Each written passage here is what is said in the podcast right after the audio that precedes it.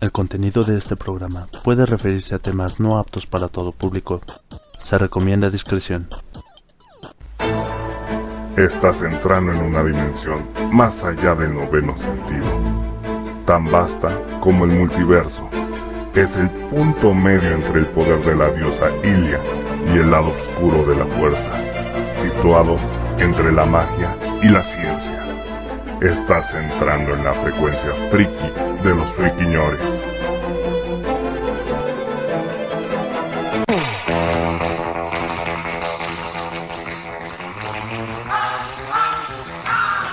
¿Qué tal, friki escuchas? Bienvenidos nuevamente a la frecuencia friki de los friquiñores, el único podcast donde nos echamos todos los Resident Evil para prepararnos para el coronavirus. Lo hacemos completamente en vivo, hoy jueves 27 de febrero del año 2020. Y tenemos una invitadísima especial. Hoy me acompaña una chica que trabajó como capitana en Cazador de Zombies y Vampiros Jotos. Estudió en la Mexican Killer Zombie University. Es conocida como la duquesa Agatha Sorel Arcadia y como Nicoleta Corleone. Con ustedes, la guapísima Fa. Hola Fa, saluda a tu Hola. público. Gracias por la invitación. Saludos a toda la audiencia. Esperemos que les guste mucho y que nos la pasemos muy bien. También me acompaña el hijo no reconocido de Álvaro Cueva, el señorito Topo Tejón. Cuando van conmigo a Gran no sponsor no tejido de O Christmas. Ok, y también está aquí con, con sus enormes nueces, el ardilla. Lo único que me queda por responder para eso es ¡Nani! Señor Alejandro, ¿Nani? ¿Nani? ¿Nani? Omawa Shinderu. Ok. Sí. Bueno, ya, ya, ya. Ya, suficiente japonés por hoy. Muy bien chicos, hoy vamos a darle a el tema de Umbrella Academy, no sin antes empezar con nuestras notitas. Topo Tejón, ¿qué tenemos? Así es, así es. Este, buenas noches a todos. Bienvenidos una vez más a el podcast de Frecuencia Friki. Notitas, notitas. Empezamos con una que me tiene particularmente mm, emocionado de cierta manera, ya que se anunció que se va a producir una nueva serie de He-Man para Netflix, que ya ven que está muy este muy de moda que se hagan series exclusivas para ciertas plataformas. En esta ocasión, esta eh, nueva serie de He-Man que lleva por título Masters of the Universe Revelation va en exclusiva para la plataforma de Netflix, como ya se los mencioné. Eh, no hay mucho eh, anunciado todavía. Se supone que va a retomar los eventos de la serie en el punto en el que se quedó la, la serie de los ochentas. Desconozco en qué, en, en qué, a partir de, de dónde es que se refieren este, que va a iniciar esta nueva serie. Pero aquí lo importante, o bueno, lo llamativo es que para el cast de voces en inglés vamos a tener ni más ni menos que al mismísimo Mark Hamill. Así es, el legendario Luke Skywalker en el papel de en el papel de Skeletor junto con ell- eh, junto con él perdón está también eh, Lina eh, Headey, eh, bueno sí creo que se pronuncia así el apellido. A quien ubicamos por este Game of Thrones me parece que era esta Cersei. Y también está integrándose Sarah Michelle y también se integra, eh, ta- también se está integrando Sarah Michelle Gellar alias Buffy la cazavampiros eh, a mí me tiene particularmente emocionado porque, pues bueno, yo amé la versión de Shira que salió para Netflix. No sé realmente si la van a, a tratar de conectar de cierta manera, lo cual para mí sería como que lo más indicado, porque pues son series que se complementan una con la otra. Y digo, Shira, a pesar de todo el backlash que ha tenido de haters, eh, creció mucho como serie, tiene, tiene bastantes aciertos que si la llegan a combinar con esta serie de, de He-Man, wow, será el combo que tuvimos en los 80, solo que ahora, pues, eh, más moderno. Pues es que el problema, por ejemplo, que siempre tuvo He-Man fue que nació como una serie solo para vender muñecos. Pero aún así era muy entretenida. He-Man era muy, muy entretenida. Al punto que tuvo su réplica, que fue esta Shira. La... ¿Era princesa guerrera? No. Princesa del poder. Era, era la princesa del poder. Ajá. Y ahorita han intentado retomar otra vez como que estas series ochenteras, porque Netflix ya se aventó su propia versión de Shira, Princesa del Poder, que no tuvo tanta fuerza como lo esperaban, pero sí, la fanática de He-Man ochentera va con todo, es bastante, bastante maciza.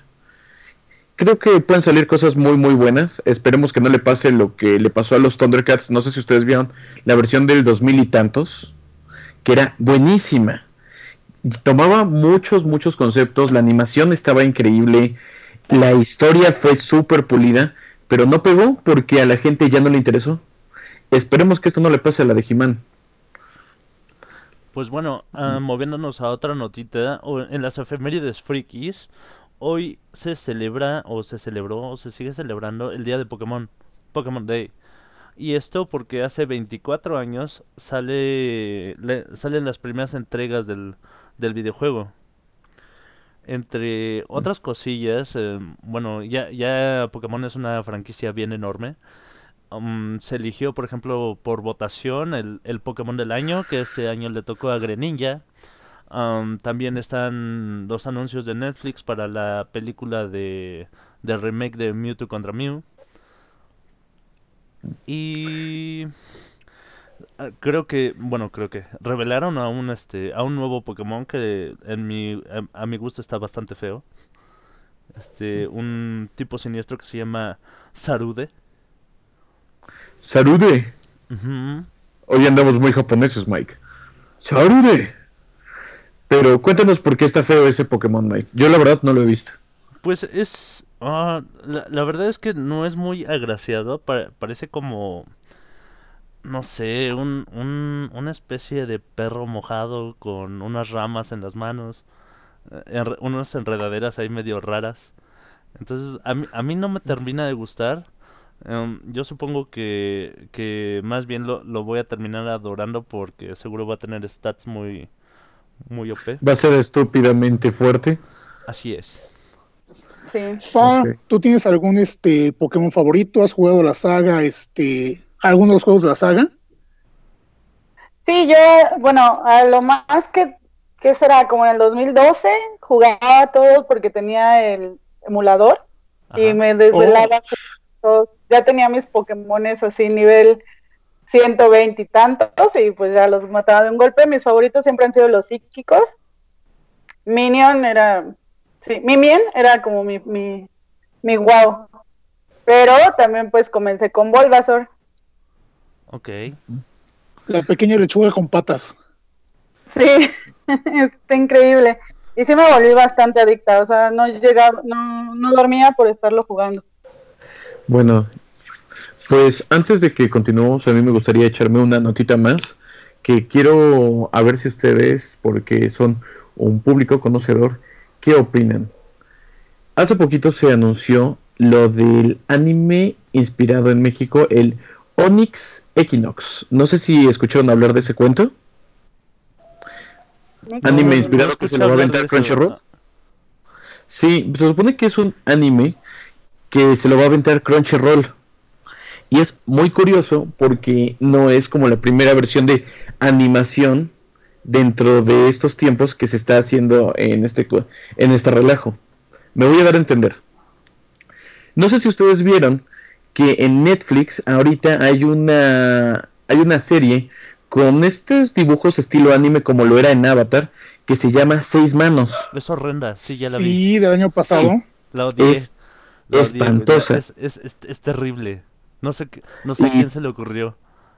Ah, changos. Sí, la verdad, yo cuando la vi era arráncame los ojos porque estoy viendo esto. Si podría ser algo más productivo, como, no sé, andar clavando mi mano a la mesa o algo por el estilo. ¿Sabes cuál es el problema? Que, que quisieron hacer algo muy mexicano y le salió muy japonés. Eh, sí. Es, el problema, porque hasta en otras series donde hay personajes latinos o mexicanos, les quedan mucho mejor adaptados o, mucho más mexicanos que, esto. Por, ejemplo, ah. en Bleach hay un personaje que se llama Chad Yastoria. Este, que es de nacionalidad mexicana. De hecho, un este trae un collar que es una moneda con el con el escudo de, de nuestra bandera. Y por ejemplo, también en la serie de Score Rumble hay una chica de la cual no recuerdo el nombre, pero la apodan Gori, que es así, es, es como la visión que tienen los, los japoneses de los mexicanos, así como que todo el tiempo hablamos súper fuerte, todo el tiempo somos súper invasivos del, del espacio personal y todo el tiempo somos súper este, afectuosos, ¿no? Eh, no van muy lejos de la realidad, qué chistoso. No, pero es que los japoneses sí tienen una relación muy extraña con los mexicanos les extraña, somos un bicho muy raro para ellos y viceversa. Para nosotros también, o sea, vemos un japonés y, oh, japonés, y comemos sushi y pendejadas de estas. Creo que mi sobrino sabe comer mejor con palitos que con cubiertos. ¿Por qué? ¿Quién sabe? Mm, tendré que hablar con mi hermana de eso. Pero la nota... ¿Perdón? Interviniendo un poco, eh, lanzo un dato curioso. Sí, somos muy raros para los japoneses tanto que, por ejemplo, cuando surge el cine de, luchadores, a los japoneses les llega pues todas las películas del Santo, de Blue Demon, ah. etcétera. Sí, es que la, no sabes la fanaticada que se tiene realmente de los japoneses. Eh, cerca, de, cerca de tu casa está el Panteón francés y se sabe de antemano que llegan más flores de los japoneses en los tiempos de Pedro Infante para que llegue a su tumba. O sea, japoneses mandan flores para que le lleguen a la tumba de Pedro Infante cada año. O sea, aman a los mexicanos. Es neta, dato real. Neta, neta, neta. De hecho, no, entendían que el santo, pues en realidad era un, un, luchador. Ellos creían que era un superhéroe mexicano y causó muchísima conmoción por allá. Sí, porque además lo veían en las películas y luego cuando veían nuestra lucha libre, decían, no inventes, es, es el de la película, ¿no? Es, es, es como, no sé, si nosotros viéramos de pronto luchar en el ring a Batman, una cosa de ese estilo. mataría por ver en un ring luchar a Batman, en la vida real. Bueno, pero para no alejarnos tanto de la nota, aquí viene lo interesante. Como decíamos, Seis Manos es basura. Es basura. Pero esta animación de Onyx Equinox, la verdad, yo la he visto muy por encimita, he visto nada más dos o tres fotogramas o algo por el estilo, pero me está dando miedo porque me está gustando. O sea, en serio el diseño me gustó mucho, yo sí le voy a dar el chance y pues vamos a ver qué onda con esto. Más porque está en una plataforma como Crunchyroll, a ver qué sale. ¿Y tienes idea de cuándo se estrena? Todavía nada más, apenas se mandaron así como que datos muy, muy... Mm, como muy spoiler de próximamente y todavía no hay una fecha real tal cual para que salga.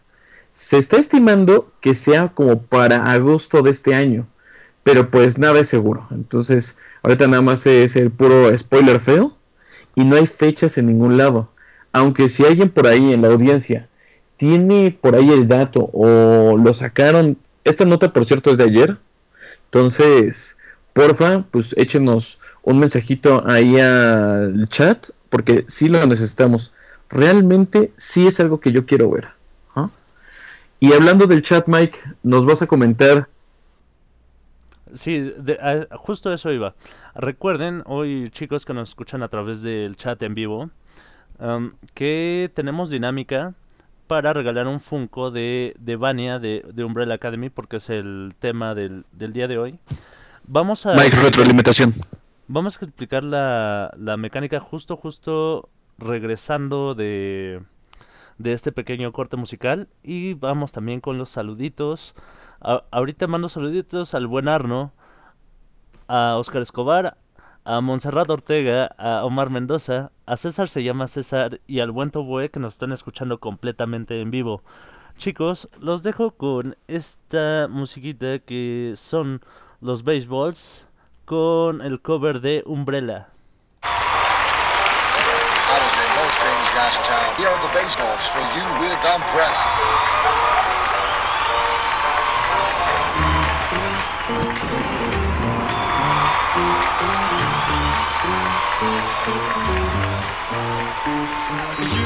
Dreams, but you be your magazines. I bet you still be my star.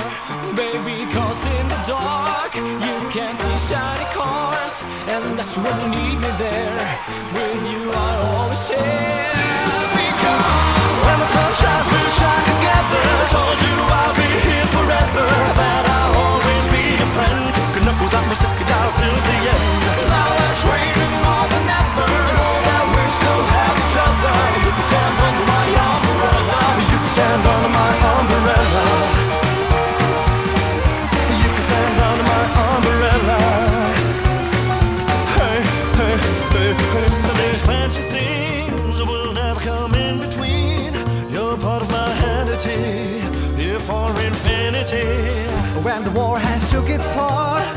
the world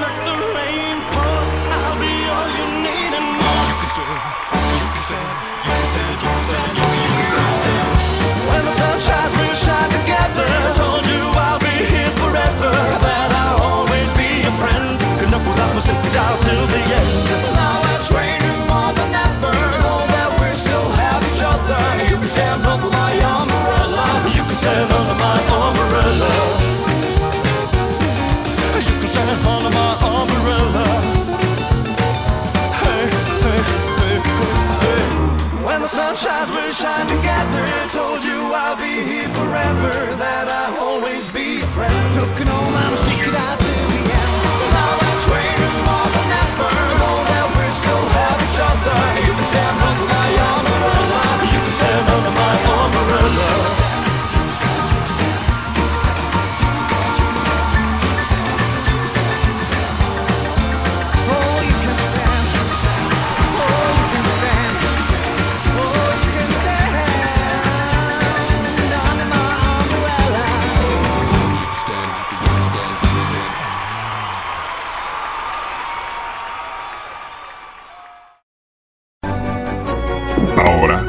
tal, gente? Ya estamos de regreso aquí en la frecuencia friki de los friquiñones. Recuerden que lo hacemos completamente en vivo para todos ustedes hoy, jueves 27 de febrero del año 2020. Están conmigo la guapísima Fa. Fa, saluda a tu público. Hola, muchas gracias por escucharnos, nos la estamos pasando muy bien, esperemos les encante. Está también conmigo el señorito Topotejón. Frequiñores, saludos a todos. Y nos acompaña también con sus grandes nueces el ardilla. Porque debes de tener nueces de acero si vas a decir pendejadas durante una hora y media, friquiñores. Mandamos saluditos a la gente que nos está escuchando completamente en vivo. Al buen Arno, al buen Oscar Escobar, a Montserrat Ortega, Omar Mendoza, César se llama César, Toboe San y Escucha Ardilla que nos escucha en el loopback. Bueno, entonces estábamos con lo de la dinámica. Fíjense que tenemos en nuestras manitas un Funko de, de Vania, que es número 7, personaje de, de la Academia Paraguas. Y Ah, se los vamos a regalar a ustedes, queridos friki escuchas. Se lo voy a llevar el, eh, el primero que conteste en nuestro chat en vivo de acuerdo a la siguiente mecánica. A lo largo del, del programa vamos a dar tres preguntas. Y cuando demos la tercera pregunta, el primero que conteste con las tres respuestas en, ahora sí que en el mismo post es el que se lleva el Funko. Um, Para, para quienes no nos entendieron, el día de hoy Friquiñores le va a tener una excelente promoción. ¿Qué promoción es? Ustedes nos escuchan, nosotros les regalamos una hermosa figurita de Ellen Page en su papel de la Academia Paraguas. ¿Cómo se lo van a ganar? Simple y sencillamente tenemos tres preguntas escondidas a partir de este momento que si ustedes las contestan en nuestro chat de Mixler, serán acreedores de esta increíble figurita. ¿No la vieron? Es porque no nos están siguiendo en Facebook, señores. ¿Qué pedo? ¿Qué está pasando aquí? También quiero aclarar de que llamen a todos los que puedan porque hoy especialmente aposté tres taquitos de costilla con un amigo de que llegábamos a más de 15. Entonces, órale señores, tráiganme más gente. Mike, ¿qué más nos dices? Muy bien chicos, A- además de, de los saluditos, agradecemos mucho los corazoncitos que nos ponen aquí en, en el chat. Y también, pues háblenos, ¿no? Aunque sea salúdenos. Ya, ya los vi a todos, ya vi que me están escuchando, pero, pero no veo que, no, no, no veo que haya retroalimentación. Gente, Sí, hoy andan, hola, aunque sea. hoy andan como que muy tranquilones, Sí, andan como muy escondidones. No hay pedo, aquí no hay coronavirus, señores. Participen con nosotros. Bueno, Pero entonces, bueno, empezamos con el tema. La Academia Paraguas. Dinos, ¿qué es la Topotejón? Academia Paraguas. ¿Topotejón? Ah, sí, así es. Aquí van. Superpoderes, rolas chidas y una historia fascinante. Esos fueron los ingredientes elegidos para crear la serie perfecta, pero el profesor agregó accidentalmente, o- accidentalmente otro ingrediente, My Chemical Romance. Y fue así como nacieron nuestros superhéroes favoritos, los hermanos Hargreaves. Con superpoderes, los siete se encargarán de combatir a las fuerzas de ma- del mal. Eh, ¿Sigo ahí? Sí. Ah, perdón, es que creí que no estaba. Lo siento. No te estamos escuchando con la fórmula para la niña, la niñita perfecta o una No. buena serie de Netflix. No lo sé, continúa, tienes mi atención. Para la serie perfecta. Pues sí, básicamente es más o menos esa la trama. Una familia funcional con superpoderes. Eh, pero es un poquito más complejo. ¿Por qué? Porque hace tiempo se supone que. Mm, confirme, váyanme confirmando, el dato, perdón. Pero se supone que eh, de repente setenta y tantas mujeres tienen un parto espontáneo. Corrijo, 43 mujeres. Ah, 43. Perdón, perdón. Ya me, ya, ya me andaba proyectando. Tienen un, tienen un parto espontáneo.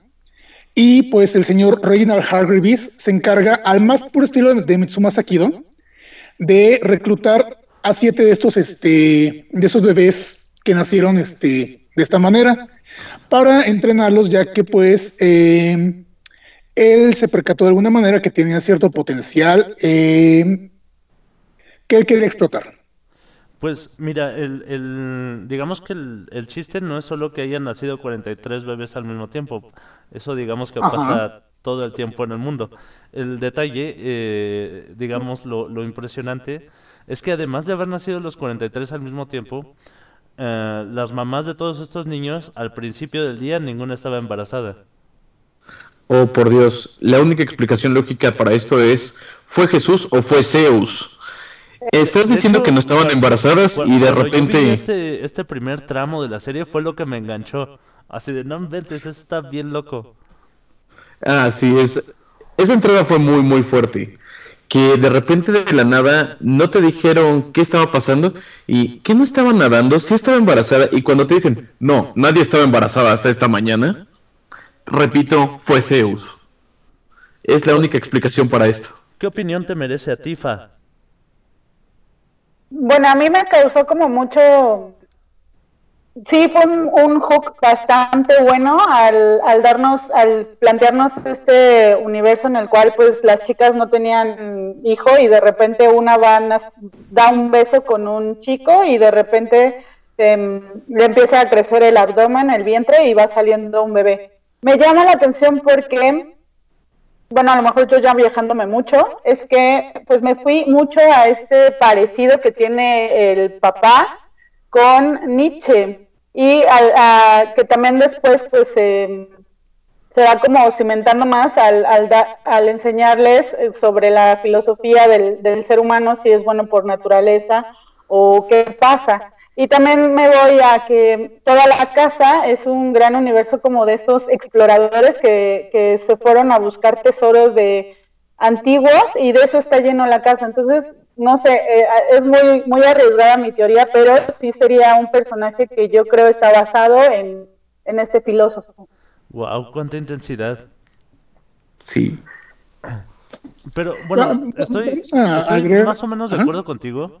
El, el personaje este al que te refieres se, se llama Reginald, el, el comillas papá de todos estos chicos. Es, es, es como...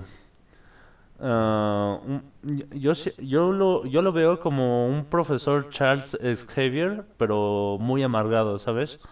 O sea, sí tiene toda esta parte muy de mentor, muy, muy educador, pero al mismo tiempo no, no, no se conecta emocionalmente con ninguno de sus hijos.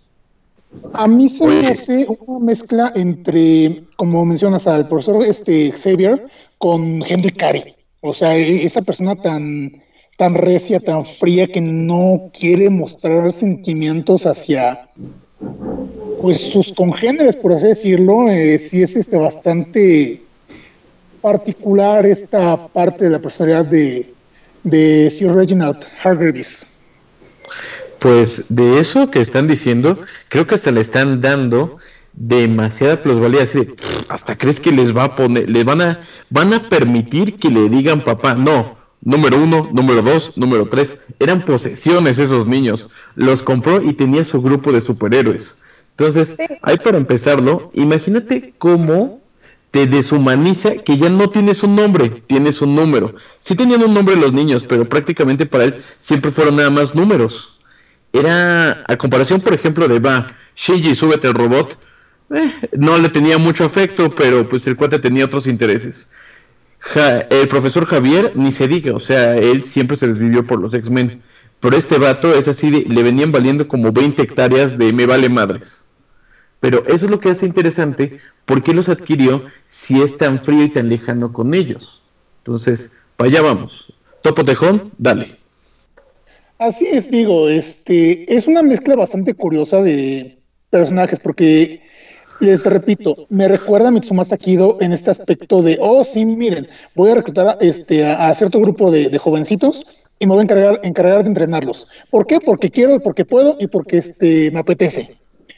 Eh, pero bueno, como dato adicional, vamos a recordarles algo. Esta obra eh, está basada en un cómic, esta serie está basada en un cómic que fue escrito por ni más ni menos que el señor Gerard Way, alias el vocalista de My Chemical Romance, y es ilustrada por Gabriel Ba, un ilustrador este de origen brasileño. Eh, es muy este, interesante ya que tiene muchas referencias, vamos, vamos a ser bien francos. Si ustedes la ven eh, sin conocer el contexto, van a decir, ay, es que me recuerda a X-Men, pero me recuerda, eh, me decía por ejemplo Rufus este, el otro día, me recuerda también este, a Héroes.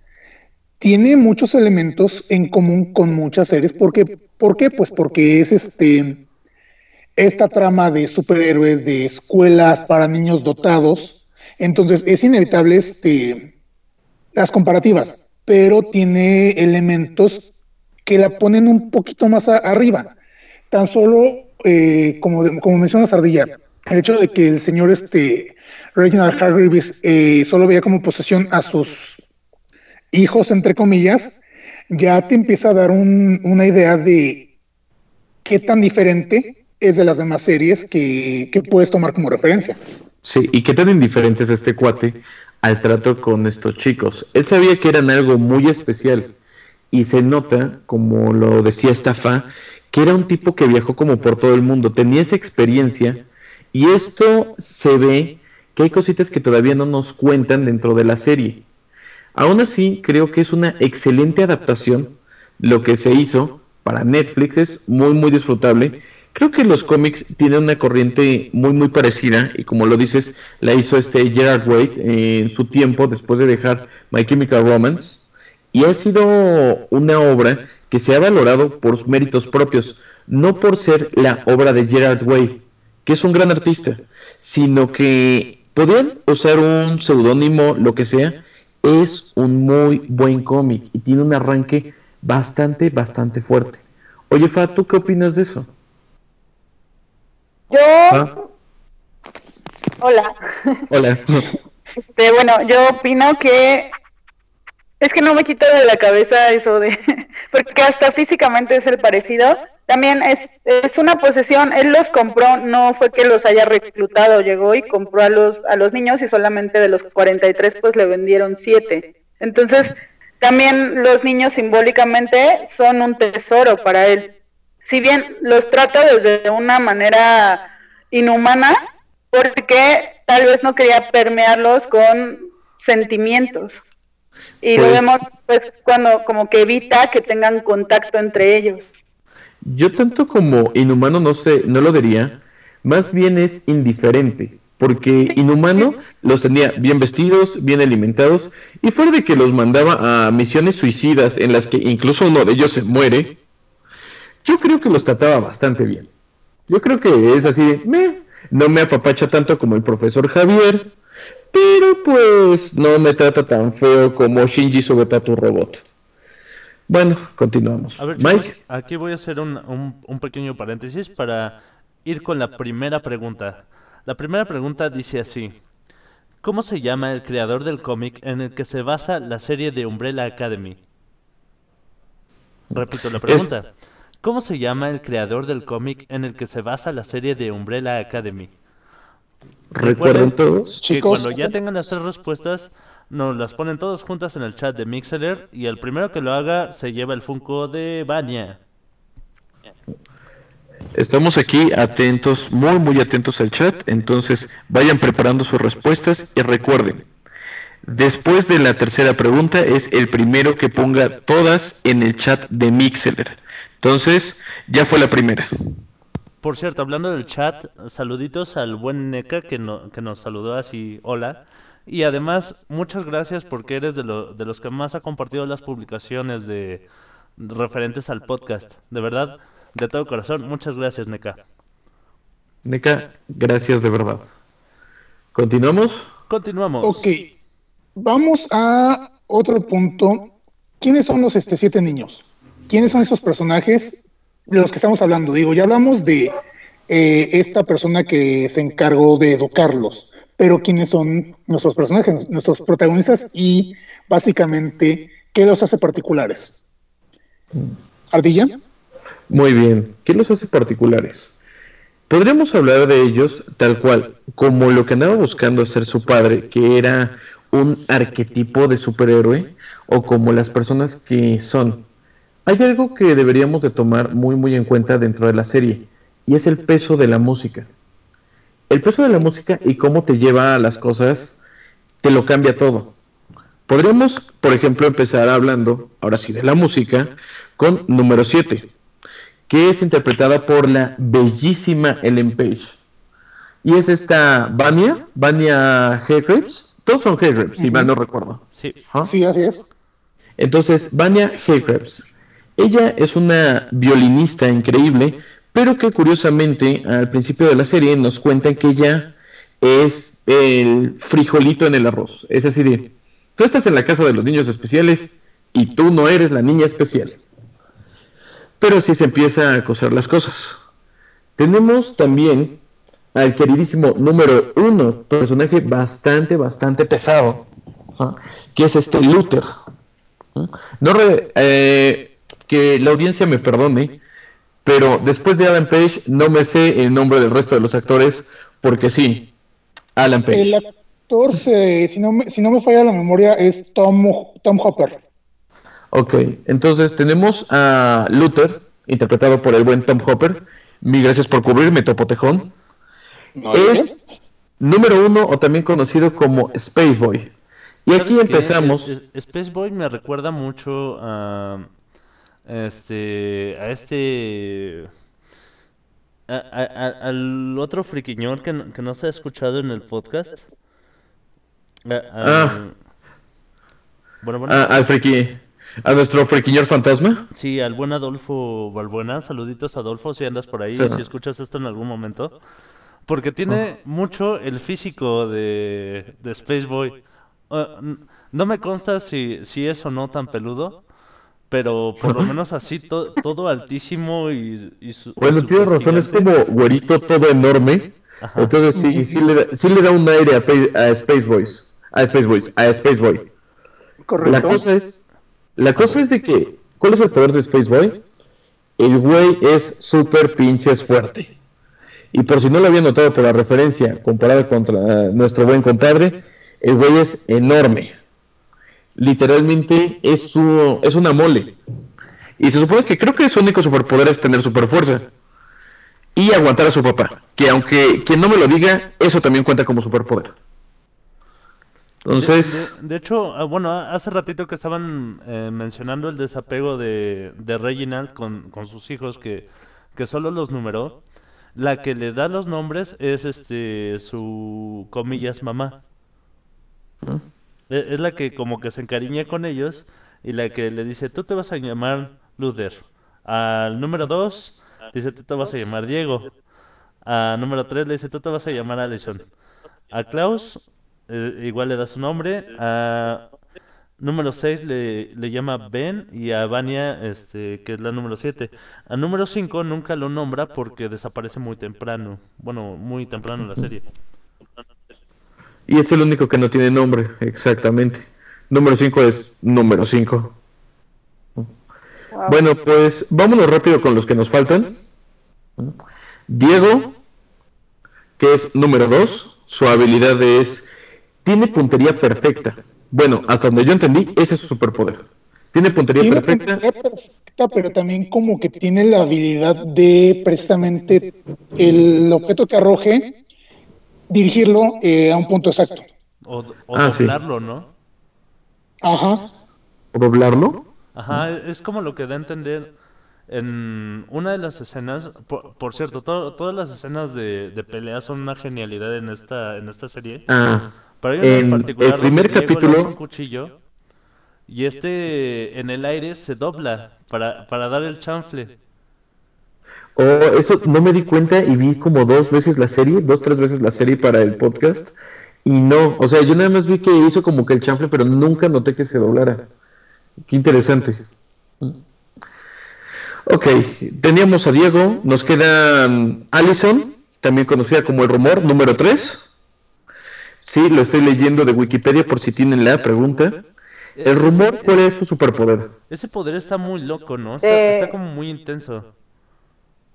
Señorita Fa, con su compatriota Damisela, ¿nos podría decir qué es lo que hace número 3? Número tres, bueno, como ya lo mencionaron, es el rumor y ella lo que hace es decirle a alguien, comienza su frase, eh, un rumor y completa la frase para que las personas hagan lo que ella quiere o lo que ella desea.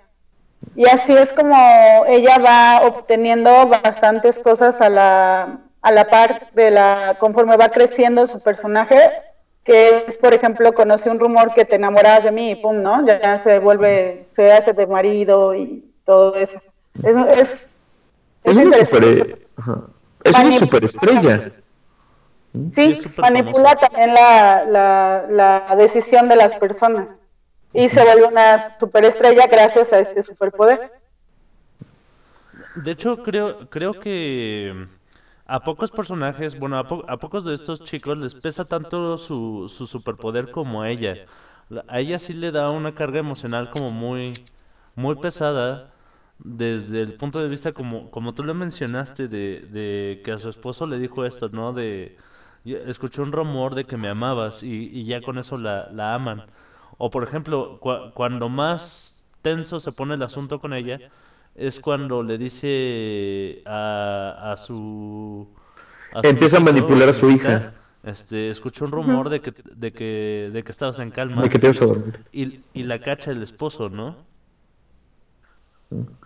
Eh, imagínate ese problema marital. Quedamos que no iba a haber superpoderes en la casa. ¿Qué pasó? No, no, eso no se vale.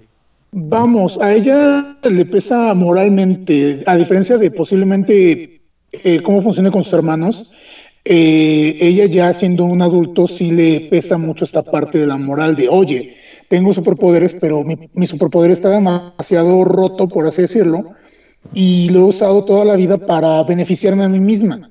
Entonces, este, no lo ve tan, tan, tan, este, tan bueno como, como muchos de nosotros lo, lo podemos considerar. Digo, qué fascinante sería, se- se- sería tener algo así y poder sacar ventaja, pero pues las implicaciones este, morales y de ética son las que al final del día le pesan a ella y posiblemente nos pesarían a nosotros en caso de tener un poder así.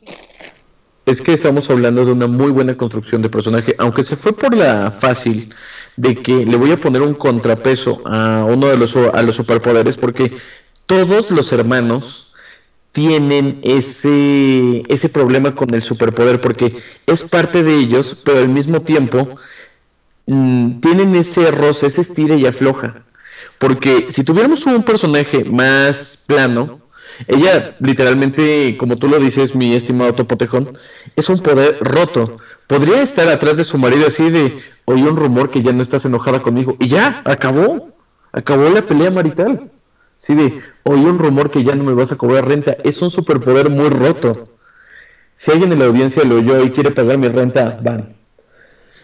Pero tomando en cuenta que nadie lo va a saber, vas a invitar unos tacos. oí un rumor que me vas a invitar unos tacos. El mejor superpoder del mundo. Oí un rumor de que me van a invitar al, pos- al podcast. Eso, eso me trae recuerdos. Ah, ¿sigues ahí? Sí, sí, sí, sigo aquí.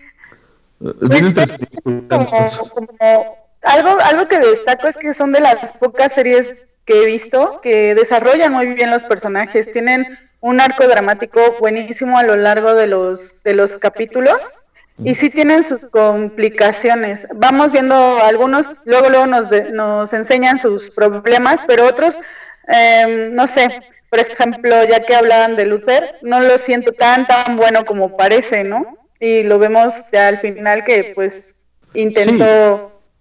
Eh, es que como cada uno de ellos se va desarrollando y aunque los ves de una u otra forma también, por eso hablar del que sigue es una maravilla.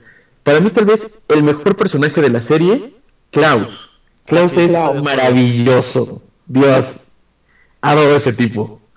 Esa Claro. es la realidad. Es, Claro, es el número principio no cuatro. sabes bien de qué es- muy bien de qué se trata su poder.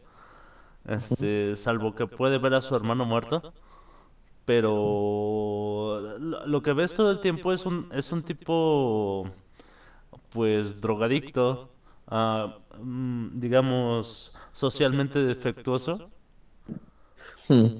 pero te terminas encariñando con el personaje, ¿sabes? Es que Klaus está roto, exactamente.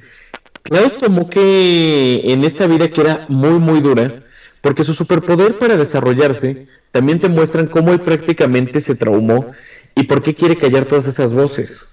Su mentor, su padre, ¿cómo lo hace reaccionar con su superpoder? De, muy bien, Klaus, creo que hablas con los muertos. Ahí te dejo en un panteón y vengo mañana por ti. Te me cuidas.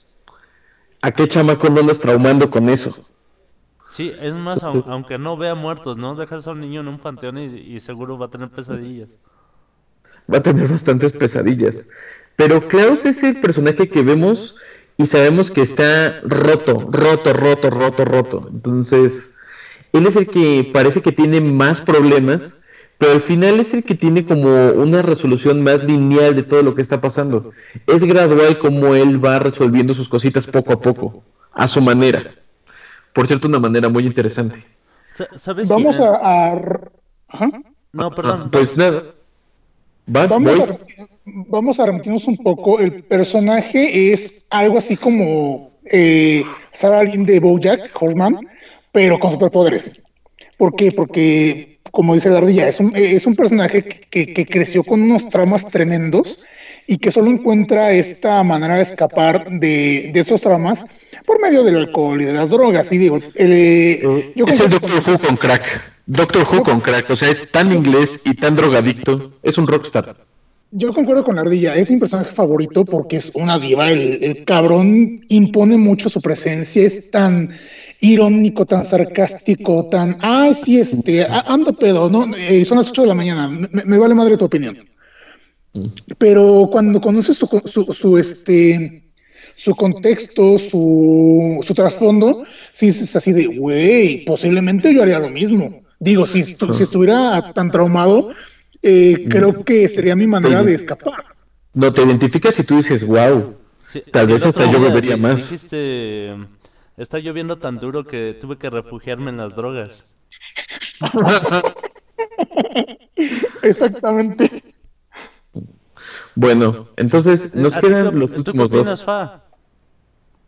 Pues yo opino que es de los, de los personajes más entrañables. O sea, es, él entra a escena y es imposible no verlo. No verlo por su actuación, no verlo por lo que dice, no verlo por, por lo que viste. Es, es increíble. Y, y sí, o sea, si yo estuviera en ese problema ya me hubiera dado un tiro.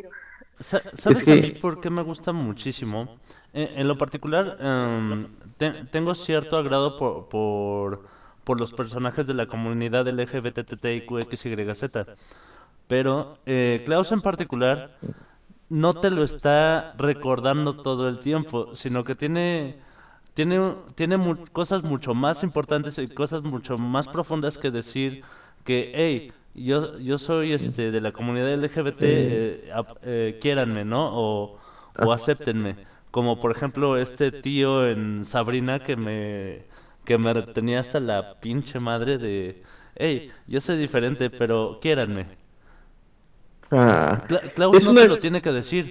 Y es más, en el momento en el que te das cuenta, dices, oh, no inventes, pobre, eh, de verdad estás sintiendo un dolor muy, muy cabrón.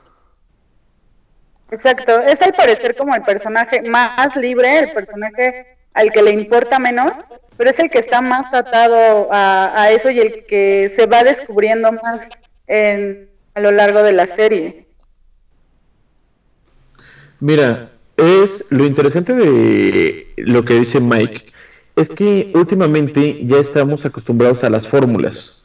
O sea, es, eh, por ejemplo, en una de preparatoria, es chica popular, chica no popular, este, chico bonito, chico feo, lo que sea. Pero en este caso, siempre eran mm, arquetipos demasiado, demasiado sólidos que no le andaban moviendo. Era el personaje diferente o que representa a la comunidad LGBT, esa es su característica. No es de que sea divertido, no es de que sea esto, es de que es LGBT. En cambio aquí, Klaus es así de, es una de sus cosas, pero pasa tan a segundo plano, porque como lo dice Mike, el güey tiene tantos pedos que no tiene tiempo como para preocuparse mucho por eso. Entonces ha pasado por cosas muy interesantes, por cosas muy fuertes, y es maravilloso. Como lo decía Mike, el poder de este personaje es hablar con los muertos y creo, y corríjanme si no, que es utilizar parte del poder de los muertos. Él tiene mucho que ver con este mundo espiritual. De hecho, sí, porque básicamente y se revela su. ya, ya para el final de la serie. Porque básicamente su, este, su, su apodo, su, su nombre de superhéroe es una traducción, bueno, una variante de, de la palabra medium. Entonces, este, sí, técnicamente es lo que hace, hablar con los muertos y aparte, eh, de cierta manera, los muertos lo ocupan a él para efectuar ciertas acciones. Y como dato curioso, eh, quiero mencionarles que en alguna ocasión llegué a ver una serie de GIFs en Tumblr donde al parecer eran tomados de un DVD de alguna gira de My Chemical Romance. Entonces están este, como que entrevistando a Gerard Way, él saca una libretita con dibujos y dice, ah, sí, mira, este, aquí tengo este personaje que se, que se llama este, The Sins, o no, no, sé cómo se pronuncia la, pal- la palabra, la palabra, ustedes disculpen. Dice, ah, pero es un personaje que, este, que, que es como un medio y puede hablar con los muertos.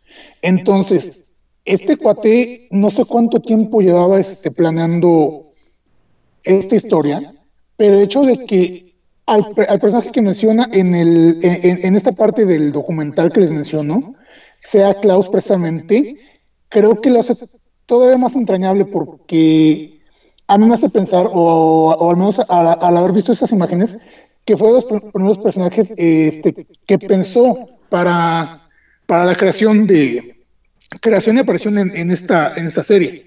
Entonces creo que por eso mismo el personaje es tan querido, porque siento que Gerard Way le puso le puso mucho, mucho este cariño a la creación del personaje. No sé, es al menos la impresión que me dio cuando vi todo ese este eh, e- e- ese GIF de del documental de, del grupo. Pues te digo que nos quedaban dos personajes nada más. Estábamos en número 4. Número 5. El chico que viaja en el tiempo. No tiene nombre realmente, y eso eh, vamos a empezar a spoilerearlo, porque su poder es saltar, saltar en el tiempo, Saltar en el espacio y el tiempo. saltar en el espacio y en el tiempo. Entonces en algún momento él va a desaparecer antes de que le den nombres a los chicos y nada más nos quedaba uno más que desgraciadamente falleció. Ok, ahí voy con la segunda pregunta del podcast. La pregunta número dos es, ¿cuál es el poder de número 5? La repito, la pregunta número dos es, ¿cuál es el poder de número 5? Continuemos. Bueno. Entonces, ahora sí, Topo Tejón, ¿me ayudas aquí con el resto de la historia? Ok. Eh, ya dimos un poquito del preámbulo de cómo, cómo es que surgen estos siete niños. Pero la historia en sí empieza, al menos la, adaptación de la serie, eh, justo cuando se anuncia la muerte de- del, de- del señor este, Reginald Har- Hargreaves, los hermanos estando cada quien en su, en su nuevo en su nueva faceta de vida, ya independientemente viviendo fuera de esta, de esta casa donde crecieron, se van enterando y pues, ¿qué ocurre? Que pues obviamente cuando fallece la figura paterna de quien sea, eh, generalmente se reúnen para pues darle el último adiós y pues discutir un poco acerca de, de qué van a hacer. Todos los hermanos se reúnen, o al menos, bueno, los que están vivos o presentes en ese momento, y pues ya desde ahí uno se empieza a dar cuenta que hay muchos conflictos, muchos resentimientos, porque pues, como ya mencionamos este, al principio, eh, Sir, Sir Reginald siempre fue muy este, desapegado a ellos. Y pues si fueron este, al funeral de, esta persona fue más por compromiso que porque realmente sintieran este, la necesidad emotiva de, ya que pues fue una persona que nunca este, nunca les, le- le- les demostró el cariño. Para esto ah, hay que mencionar que Vania, siendo tan ordinaria, eh, se encargó de escribir una, autobiografía donde revela- revelaba varios secretos de su propia familia, lo cual le ocasiona muchos roces con todos sus hermanos, porque deja mal parada a la familia, los deja como eh, vulnerables ante esta imagen que Sir Reginald había creado de los superhéroes, el equipo perfecto. Y al revelar este, todos estos datos, eh, simplemente se encargó de romper de cierta manera eh, la imagen que ya se había presentado. Entonces sí se nota mucho, aparte que no solo el resentimiento es para con Reginald, sino incluso para con Vanya. Y aparte, pues, como, como, como decía la ardilla, el hecho de que, de que era este, el frijolito en el arroz, eh, provoca que la vean un poquito así como que con cierto resentimiento de decir, bueno, es que pues tú eres de X, ¿qué haces aquí?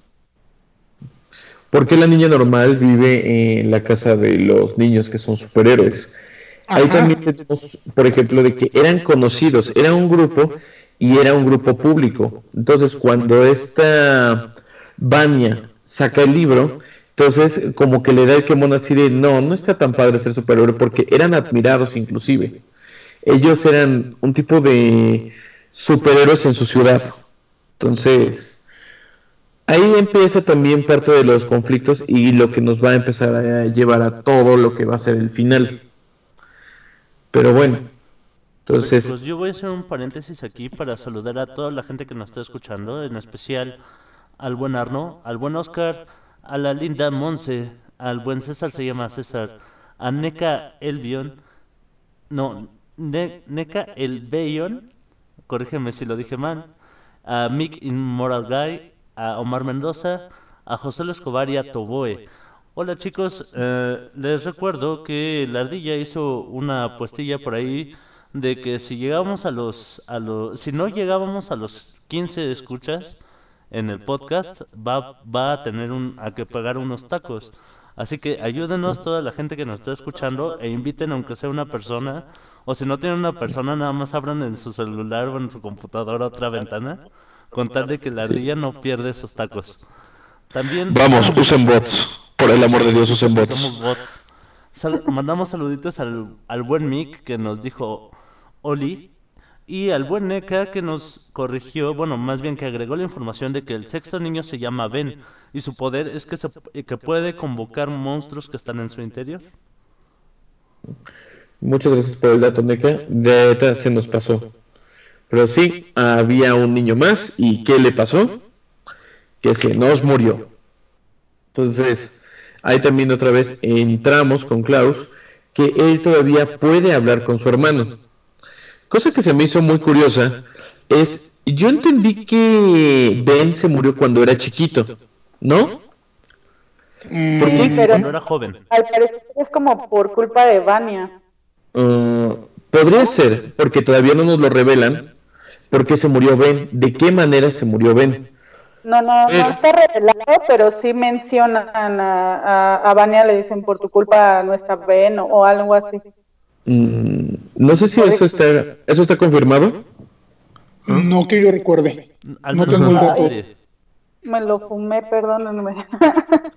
Me, así de, me volé de la barda y yo hice mi propia historia. Eso fa. Para eso estamos aquí. Para decir pendejadas. Así está. Les cuento así como es que puse, ya la había visto el año pasado y esta, esta vez la empecé a ver el lunes.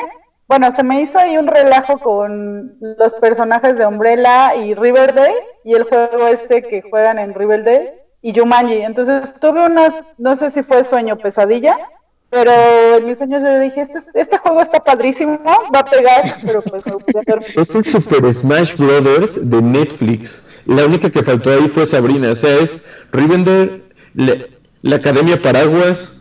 ¿Qué más teníamos por ahí? Va- Vamos a, vamos a hacer un Jumanji. proyecto de, de, de mezclar todas, todas esas este, series y parodiarlas. Sí. Cuenten conmigo. Bien, Yo- yo le entro, yo le todo. Excelente. Ok. Bueno, pues tenemos que, les decía, a mí lo que se me hace del dato curioso es, yo entendí que Ben murió niño, murió como un niño. ¿Por qué Klaus lo ve como un adulto? Mm, Es que no es como un adulto, es como adolescente todavía. Digo, es a mí me pareció que lo veía como de la edad de, de cinco. Ya ven que, eh, bueno, No, pero spoiler, Cinco se, ve que- más cha- Cinco se ve más chavito. Sí, sí. Y es más o menos Sí, como de la edad. Cinco es más niño, cinco, cinco desapareció más niño. Este Ben todavía duró un rato más. Cinco, Entonces- me parece que desaparece a los 11 o 12 años, lo mencionan. Ajá. Que, que es un hombre de 58 años en un cuerpo de niño de 12 años. así es, correcto. Lo cual Bueno, se, ve, entonces- se ve rarísimo, pero, pero creo que lo lograron bastante bien. Porque el niño es malhumora- malhumorado, es bien cringe, es bien horrendo. Ah, sí. Este, Está amargado, muy, muy amargado. cafetería, Así tomándose su café, dicen, no manches, ¿qué pedo con este niño? Oigan, pero es que también, ¿cómo no va a estar amargado si das un salto en el tiempo, llegas a un momento en el que ya no hay nada de lo que conociste y de repente llega una, organ- una organización de viajeros en el tiempo precisamente a decirte, mira, eh, eh, queremos evitar que la cagues, jálate para acá y acá te, empezamos este, a reclutar para que nos cumpla ciertas... Este, ciertos este, cometidos que necesitas, este, que, que, que todos que toda la gente que se atreve a hacer un, un salto en el tiempo tiene que hacer para corregir esa falta. No, no sé si, si voy bien, según yo sí era así más o menos el, el show. A este cinco lo, lo jalan para, para esta organización que precisamente es de gente que ha saltado en el tiempo y que como compensación tienen que, que cumplir ciertas misiones que precisamente influyen dentro de ciertas líneas. Ahí estamos hablando realmente de el tronco del arco argumental. Ajá. Ahora sí le estamos dando bien. Cuatro viajó en el tiempo al futuro. Y en Cinco. el futuro. eh, cinco, perdón. Oh, gracias. Cinco viajó en el tiempo al futuro y se da cuenta que ya la humanidad se acabó. Él no sabe qué es lo que pasó. Solo tenía una pista. Coronavirus. Ajá, coronavirus. Espero que no, porque sería un coronavirus muy explosivo, parece más, más masivo. Es- no, no, no, no, no, no más coronavirus. Bueno, entonces estábamos de que 5 sabe que va a pasar algo. Entonces, busca la manera de regresar en el tiempo y después tenemos esta organización que le da como que este chance de ir regresando y él va encontrando la manera hasta que regresa. Y cuando se encuentran, cuando muere el papá. Es el momento en el que todos los hermanos, y parecía que por eso había regresado cinco, solo regresó para el funeral. Hay que aclarar que también él envejeció en esta realidad alterna, se puede decir. Él envejeció.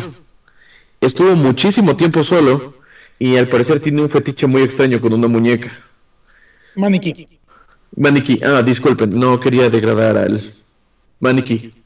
Sí, disculpa. Continúa, mi buen topotejón. Así es, entonces este regresa en el tiempo a la que tendría que ser su línea original y se da cuenta que está, mm, corríjanme el dato, no sé si son siete u ocho días antes de la, la catástrofe que provoca el apocalipsis este, mundial.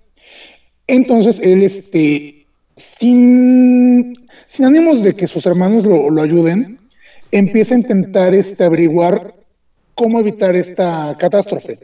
Ya eventualmente empieza más a fuerzas que por gusto a este a ocupar la ayuda de sus hermanos para evitar el fin del mundo. Sin embargo, como mencionamos anteriormente, había una, una organización de viajeros en el tiempo que al ver que este 5 se saltó las reglas, vaya, eh, manda a dos matones para intentar este eh, detenerlo, si no mal recuerdo. Chacha y Hassel.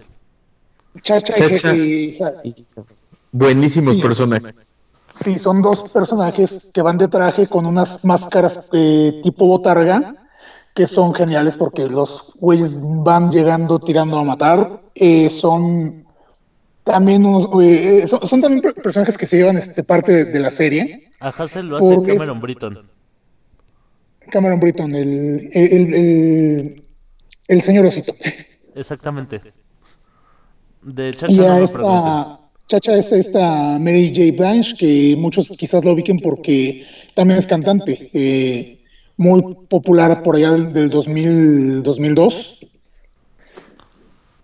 Entonces, eh, estos dos personajes este, están intentando detener a cinco, eh, porque pues el tiempo tiene que fluir y las cosas tienen que suceder tal cual para evitar más este alteraciones. a- a- ajá. También lo buscan porque él se escapó de la organización. Se supone que él debía dejar que los sucesos pasaran como debían. Él debía de permitir el apocalipsis. Pero él se regresa y por eso lo empiezan a cazar. Así es. Fíjate que esta persecución entre Chacha, Hassel y número 5 le da le da como mucha mucha acción y mucha emoción a, a toda la serie, porque al principio todo esto está ocurriendo sin que los hermanos se den cuenta. Nada más, saben que su hermano regresó como al funeral de su papá y es todo lo que entienden. Porque Cinco no les dice muchas cosas. ¿Dónde estás? ¿A dónde fuiste? ¿Qué hiciste? No. Incluso regresa tanto tiempo después que él regresa como un niño cuando todos los demás ya crecieron. Creo que están como en sus treintas, ¿me equivocaré? Más o Mm, menos, aproximado. Y este Cinco andará como en sus 15 años, más o Como en menos. los 12, tal como se fue. ¿Hola? Sí. Sí. de, de 12 años está. Y es padre porque también a él le, le dan todo todo un amorío con una este maniquí con la cual hasta tiene diálogos y en su cabeza se los responde. También el maniquí, a pesar de que es un objeto, cuenta también como un personaje. Porque vemos que ya cuando él regresa a la maniquí a, a la tienda, el maniquí hasta cambia, le cambia la carita, como que le da más brillo y él le dice, estás muy feliz porque ya regresaste con tus amigas. Ah, pues también cuando... contaría como personaje fuera de que sea un artículo. ¿Cómo se llamaba el maniquí? Ese sí no recuerdo el dato. Dolores. Do- Dolores. Dolores. Ah, Se hizo toda una historia de amor este cuate con su muñeca inflable. Y Qué es que pedo. también va- vamos a vam- vamos a, a este punto, o sea, viajó al futuro donde ya no había nada. Entonces, yo creo que como parte del mecanismo de defensa para no enloquecer fue crearse esta esta pareja con la cual podía desahogarse y con la cual podía este empezar este a a convivir y evitar, yo creo que caer en, en una este en un estado de de locura, de decir, güey, ¿cómo regreso a mi tiempo? Güey, ¿Cómo, cómo- cómo puedo, este, cómo puedo obtener respuestas? Porque estoy aquí solo y no sé qué va a pasar. Entonces, este, fue un mecanismo de defensa y pues sí es un poco retorcido esto de que se haya enamorado de, de- de- de- del maniquí, pero pues es un detalle muy, muy, muy, este, interesante si lo vemos desde un punto de vista psicológico, digo. Eh, me recordó un poco a lo que le pasa a este Tom Hanks en Náufrago con Wilson. Wilson. El buen Wilson. Pues para que veas, hablando de esta tramas y subtramas, vamos, esto de se enamoró de un maniquí, hay literalmente una película completa de eso. Que yo sé que no tiene nada que ver y al parecer creo que el maniquí sí era de verdad en, en esa película o se vuelve de verdad como Pinocho, pero aún así es un detallazo que se mantenga tan aferrado a esto, porque incluso cuando regresa al pasado, la busca a donde debería de estar, va a la tienda a donde la encontró originalmente, entonces la busca todavía como bien formadita, todo lo demás, y él se resiente porque en una balacera ella pierde parte de su cuerpo y se la tiene que llevar como puede. Precisamente en un enfrentamiento con este Hazel y Chacha. Chacha, Ajá. Hazel y Chacha maravillosos. ¿Qué mejor serial killer que llegan con cabezas de muñecos como de animatrónicos y con escopetas y metralletas? Gerard Way sí se la voló pensando en esos personajes. La verdad, maravillosos. Bueno, seguimos con lo del arco argumental. Entonces, Cinco se regresa, lo están persiguiendo, se, se va a hacer un desmadre y el resto de los hermanos no saben ni de pedo qué está pasando. Como, como que Ahí cada quien entramos. está en su onda, ¿no? Este, por una parte, este Diego está tratando de averiguar por qué, cómo, qué pasó, quién mató a su papá. En algún momento sospecha de, de su mamá. Este, bueno, al final, este, spoiler, se dan cuenta de que todo fue una artimaña del viejo para reunirlos. La única manera de reunir a mi familia es fingiendo mi propia muerte. Exactamente, este Space Boy está como en ese pedo de, de averiguar quién es y cuál es su propósito y por qué lo mandaron a la luna a hacerse pendejo nada más. Este, esta chica de Rumor está con esa pesadumbre de, de como, como decían, con ese dilema moral de, de la gente me quiere en verdad o, o- o- co- como que lidia mucho con, con su poder. Ah, ¿me quieren um, por ser yo o me quieren por mi poder? Que también jala mucho, Porque yo no de, de toda la de toda la acción del, de la, de la serie. em, aparentemente se encuentra a alguien que se enamora con, de ella, que es este, que la trata muy bien, pero que termina siendo alguien que la está manipulando por una venganza que tiene con, con los chicos de la Academia Umbrella. Ah, bueno, este es eh, lo que está pasando con esta Vania. Cada uno tiene su mini historia y cada uno tiene su desarrollo. Tenemos el problema de Klaus, otra vez, ya sé que me van a decir, ¿cómo chingo con Klaus? Pero tenemos el problema con Klaus de que lo primero que hace en el funeral de su papá es robarse lo que pueda para cambiarlo por drogas. Así es. Pero esto va a desencadenar un montón de Ajá. cosas más.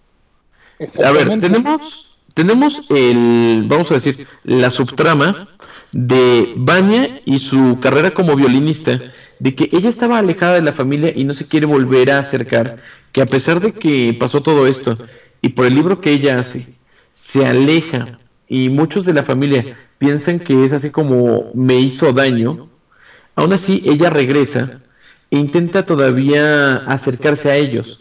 Ella, la ella los considera su familia y todos se consideran familia dentro de todo este cuento. Entonces, Klaus, ve- Klaus vende las cosas por drogas, Vania tiene una carrera de violinista que está en ascenso y que vamos a ver qué se va a desencadenar. Tenemos Oye, también pero- esta... Ah. Pero imagínate, o sea, va en ascenso, pero incluso ahí la, ningunean y la ponen en segundo lugar, tal cual hacia, este, hacia su familia. Entonces la pobre está en este ciclo de estoy intentando ser la mejor, estoy dando todo de mí y siempre me dejan en segundo plano. Entonces eso es lo que tiene mucho peso con su desarrollo de, per- de personaje, que es lo que, como mencionas, desencadena todo al final. Cuando te revelan toda la, la verdad que hay al- alrededor de ella, te das cuenta que eh, precisamente toda esta mala onda que se cargó toda la vida de do- donde ella se, se sentía rechazada prácticamente por todos, ninguneada y dejada en segundo plano, es lo que lo que afecta al final.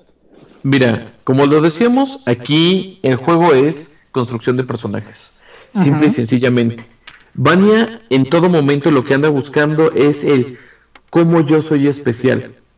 Por eso quiere destacarse tal vez en una carrera como violinista. Descubrimos después, esto no es ningún secreto y esto era algo obvio que yo siento que la serie lo dejó adrede así. Todos sabíamos, prácticamente desde el capítulo 2, que Vania no era normal. Vania era especial y sabíamos por qué estaba ahí. Ahora, ¿por qué la limitan y todo lo demás es lo que vamos descubriendo poquito a poco y lo que todavía no nos dejan ver por completo? Porque como nos decía Fa, en una teoría loca conspiranoica y me hace sentir muy bien por no ser el único loco conspiranoico de este podcast, es simple y sencillamente de que tal vez ella sí pudo haber matado a este Ben. En una de esas, sabemos que era un poder incontrolable. ¿Tú qué dices, Fa? ¿Defenderás tu teoría conspiranoica estilo Jumanji con Rivendell y próximamente vamos a tener a Sabrina? Esperemos que sí entre Sabrina a mi sueño, por favor. pues, bueno, Es que es ese que, Super Smash suena súper bueno, es así de Sabrina, Rivendell, Jumanji, es así de wow.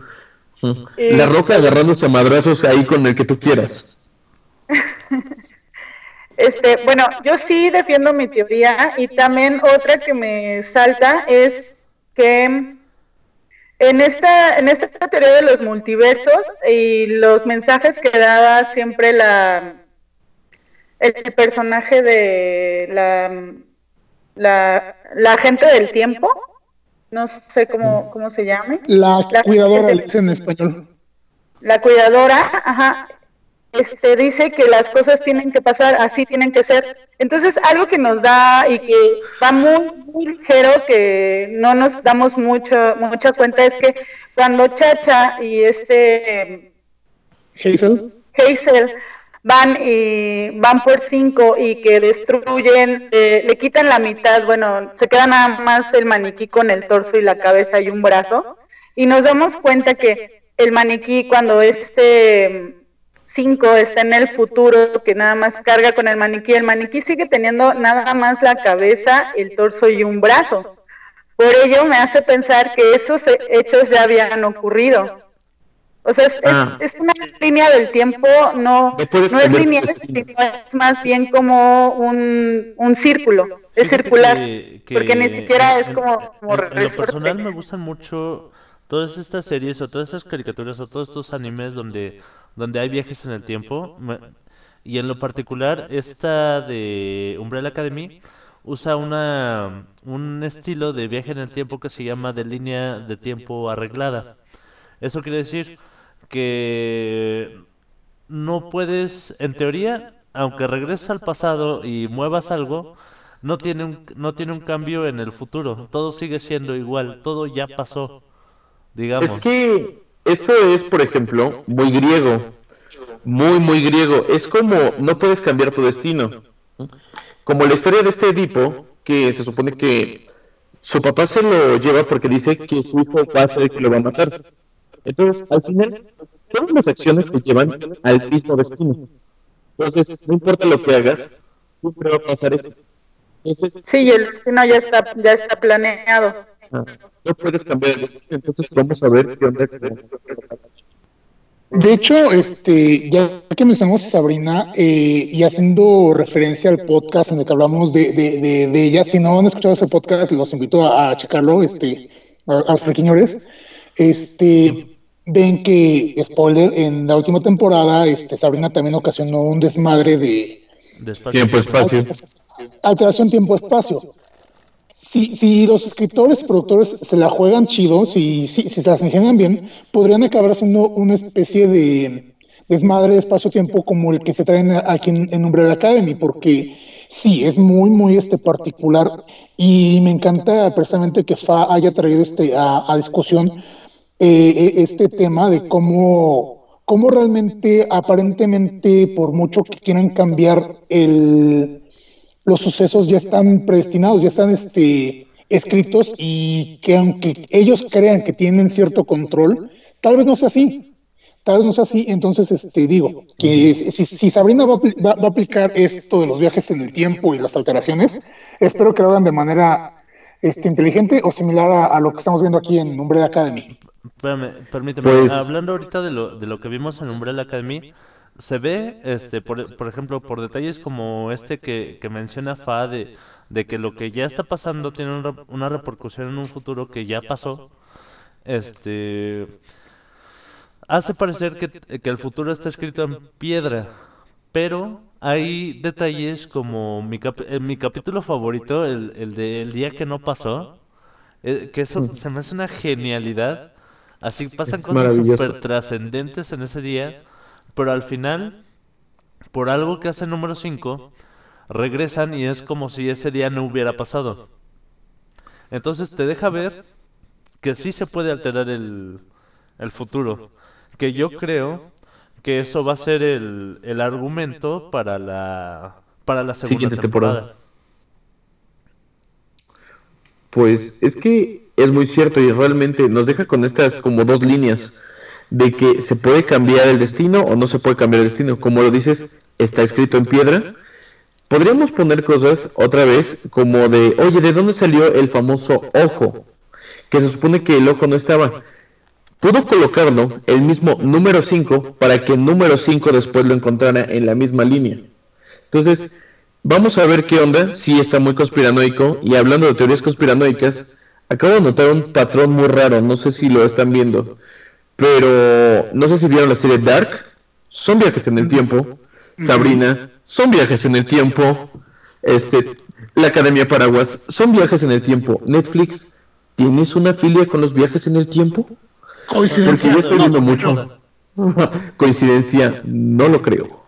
Espera, es momento de hacer el, el tercer paréntesis del, del programa para dar la para hacer la tercera pregunta. ¿Cómo se llama el mayordomo de la familia Hargreaves? La tercera pregunta es ¿cómo se llama el mayordomo de la familia Hargreaves? Es que nos estamos llevando un poquito de tiempo con esto, pero hasta el mayordomo tiene un peso importante dentro de esto. Cada personaje que sale en esta serie, honestamente es oro. Todos los personajes tienen algo, los recuerdas. Entonces, el mayordomo, ¿se vale decir el nombre de una vez? Sí. ¿O lo dejamos para que lo averigüen? A ver, dilo. Pogo. Pogo es muy cálido. Es un mayordomo que, por cierto, es un chimpancé y es así de, es el mejor mayordomo del mundo. Es un chimpancé que puede hablar, que es inteligente, Ajá. que fue alterado eh, genéticamente de alguna manera por este Sir Reginald. Y sí, es este, vamos, eh, va- vamos a ser este honestos, así como este Grace, la androide mamá de los, de los hermanos Har- Hargreaves, Pogo cumple muchas veces el papel de figura paterna. Entonces, imag- imagínense que teniendo a realmente una figura paterna presente en, en tu hogar, sea un mono quien cumpla la función, un chimpancé, ¿qué, qué es madre? O sea, ¿cómo no Pues- quieren que, que, que, que Klaus se drogue? ¿Cómo no quieren que todos tra- traigan traumas si es la familia Mira. más pinche disfuncional? Ajá. Es, eh, tú ves esa familia disfuncional y volve- volteas a ver a tuya y tú dices, bueno, esos güeyes sí tienen problemas. Me hace sentir un poquito Por- Un poquito menos mal. un poquito menos mal. Pero sí, Pogo, ¿cómo lo podemos poner que profundice ese personaje? Pogo tiene momentos maravillosos y emotivamente crudos. Como que está entre el deber y el querer. Porque es. Él le debe toda su lealtad a Sir Reginald. Y Sir Reginald le pidió que le mintiera a los niños y que organizaran todo lo que es esto de no fingir su muerte, sino este cuate se lo llevó como, ajá, es algo que nunca entendí de la serie. ¿No era más barato fingir tu muerte que llevar a cabo tu muerte? Pero bueno, yo, él- yo- yo pienso que también por ahí va a haber algo, o más bien ya tuvo que haber estudiado un poquito el, el poder de, de Klaus, porque era como parte también Eh, del, como que de su plan. Bueno, vamos a hacer un pequeño spoiler. Eh, se supone que el siguiente arco, al menos dentro del cómic, eh, se llama Dallas, Dallas. Donde viajan al pasado y supuestamente tienen como misión evitar o algo así este, con la muerte de John F. Kennedy. Entonces, puede que el hecho de que haya, eh, de, que se haya eh, muerto, de que haya preparado su muerte, haya implicado de cierta manera que el hecho de que Cinco usara sus, sus poderes para saltar en el tiempo nuevamente, este, ah, pero, ahora hacia el pasado eh, tenga como eh, consecuencia que si Regin- Reginald esté vivo en esa época.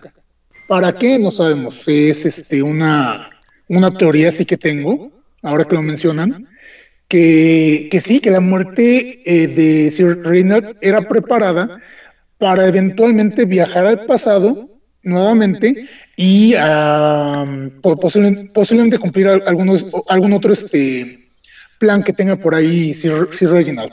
Digo, no he leído este, este cómic todavía, pero pues esa es mi teoría al menos. Pues también te digo, seguimos hablando de lo de Pogo, que él tiene ese conflicto interno en el que realmente se siente muy mal al mentirle a los niños, al hacer muchísimas cosas, pero como se lo están ordenando, él tiene que acatar. Entonces, ni modo. Creo que uno de, la, de los momentos también más emotivos de la serie es cuando Pogo muere, y en la forma en la que muere. ¿Hola? Hola, hola. Mira, yo quiero aprovechar para felicitar al buen Neka el Bellón Uruloque que ganó, que ya se ganó el Funko ahí por, por ser el primero en, en postearnos la- las tres respuestas a través del chat en vivo de Mixeler. ¡Bravo! Eh, en un momento me pongo en contacto contigo para, para ya eh, organizar la entrega del, del Funko. Ah, creo que chicos, rápidamente digamos qué es lo que nos gustó y lo que no nos gustó de la serie antes de despedirnos. Vas tú, Ardilla. ¿Qué es lo que me gustó y qué es lo que no me gustó de la serie? En general, toda la serie se me hace muy entretenida, me gusta muchísimo. Le- el único pedo que yo le veo es, aunque adoro a Ellen Page, la veo muy acartonada. Es el personaje que menos brilla de todos ellos. Todos tienen algo menos ella. Entonces, no sé si es porque sea parte del personaje para que veamos después cómo crece cuando desarrolla sus superpoderes, pero yo la sentí muy acartonada. Es el único personaje que no me convence, la neta, la neta, la neta. Guapísima Fa, ¿estás ahí? Sí, aquí estoy. Dinos qué, a ti qué te gustó y qué no te gustó de la serie. A mí me gusta el diseño de arte, es increíble encontrar todos estos artículos que hacen más interesante la casa que, que la locación y también el teatro. O sea, no sé, es como algo, un orgasmo mental el que a cosas tan padres les den en la torre. También el diseño de personajes es muy completo. Yo ya quiero ver la siguiente parte porque siento que se quedan muchísimas cosas al aire y eso es bueno porque nos tiene a su público súper enganchado. Mm, ¿Qué no me gustó? Pues sí, pues yo creo, sí coincido que Ellen Page, no, como que veo a Ellen Page, su ropa de, de persona es la misma la que sale ella, ¿no? Entonces, como que mm, no tanto, sí tiene una modificación, pero ah, sigue siendo ella, ¿no? Como, como que no tiene una gran construcción de personaje, o puede ser que así sea ella. El que no brille, pues sí es totalmente, yo considero a propósito, porque no interesa, no nos interesa, o bueno, al, al padre no le interesa darle relevancia, sino dejarla gris. Pero en cuanto a ropa o presencia, no, no la veo tan, tan fuerte, solo como por, por su poder que es revelado al último. Pero de ahí en fuera, sí, me, me encanta. Es una muy buena y ya quiero ver la siguiente. Tuto Potejón, ¿qué opinión te merece? Uy, si, si nos fuéramos por el lado de todo lo que me gustó, yo creo que nos aventaremos otra, otra hora, porque son tantos elementos, esta, ese desarrollo de personajes, hablar de, de, Cha- de Chacha, de Hazel, Klaus, eh, incluso Vania, tienen muchas cosas que me gustan mucho, que, que son de lo que más me atrajo de la serie, pero creo que la que más es eh, todo el soundtrack. El soundtrack es hermoso. Todas las canciones que, que agregan al soundtrack están tan bien este, colocadas, tan bien este, conectadas con el momento que estás viendo, Oh, que sí, wow. Eso, eso es de reconocerse, Eh, tiene música buenísima. Así es, entonces yo creo que este, si, si, si fue Gerard Way el que se encargó de, de elegirlas, wow, el güey mis respetos porque supo cómo conectar a- al espectador con el momento. Hay una escena en particular con este Luther y Allison, eh, eh, no, no, no lo mencionamos, pero ellos están enamorados. Se aventan una, una escena de baile hermosa, es una escena ta- tan hermosa y tan bien ambientada que yo me quedé así de wow, qué chulada. Precisamente al menos, es el episodio que este, te decía ajá. que es el que más me gustó, el del día que no sucedió. Ah, el día que no, el día que no sucedió, exactamente. Eh, y bueno, e- e- eso es lo que me gusta. De lo que no me gusta, mm, no sé, yo, el- to- todas las veces que has preguntado eso, tiendo a ser muy positivo porque no puedo mencionar algo que no me haya gustado. Tal vez no me gustó, pero en particular de nuestro, de, de nuestro propio episodio, este, que nos faltó mucho todavía por mencionar. Hay tantas, tan- tantos detalles. Por ejemplo, Sí, el crecimiento, se siente- crecimiento Se siente incompleta la plática porque hay muchísimas cosas, como lo mencionas, desde hablar de lo increíble de la música y cómo se la llevó, la selección que se aventaron es buenísima. Simplemente esta canción de Istanbul en la primera pelea de cinco que la tiene en la cafetería se me hizo maravillosa. Yo no conocía la canción y desde ese momento la traigo súper, súper pegada y creo que durante todo el podcast la he estado escuchando por pedacitos como para agarrar inspiración. Yo Pero no hemos hablado de muchas la No, de hecho, pa- para empezar, ni siquiera hemos este, hablado bien de que técnicamente Vania es la Dark Phoenix de- del grupo de los este, her- hermanos este, Hargreaves, pero pues, en fin. Sí, Eh, no Mike. hablamos- Ajá. ¿Perdón? ¿Yo? Yep.